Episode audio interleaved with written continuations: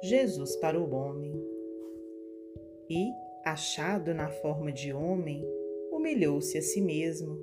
tornando-se obediente até a morte e morte de cruz.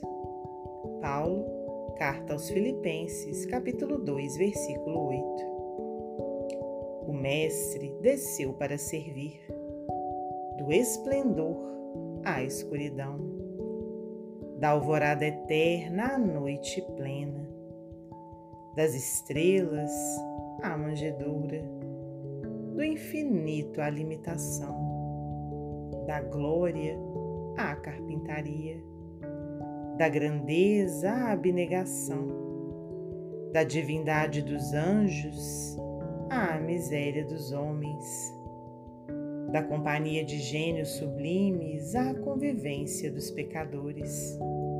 de governador do mundo a servo de todos,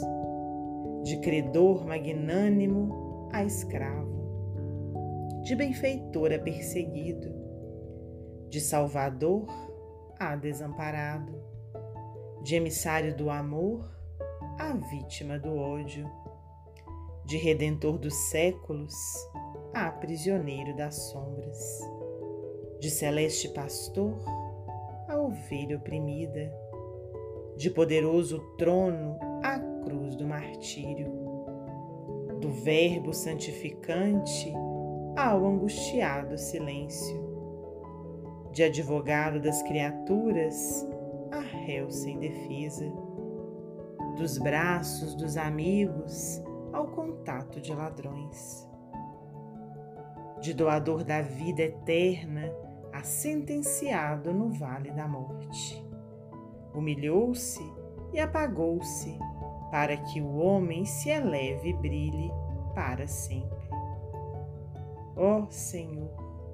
que não fizeste por nós, a fim de aprendermos o caminho da gloriosa ressurreição no reino. Emmanuel, psicografia de Francisco Cândido Xavier, do livro Antologia Mediúnica do Natal.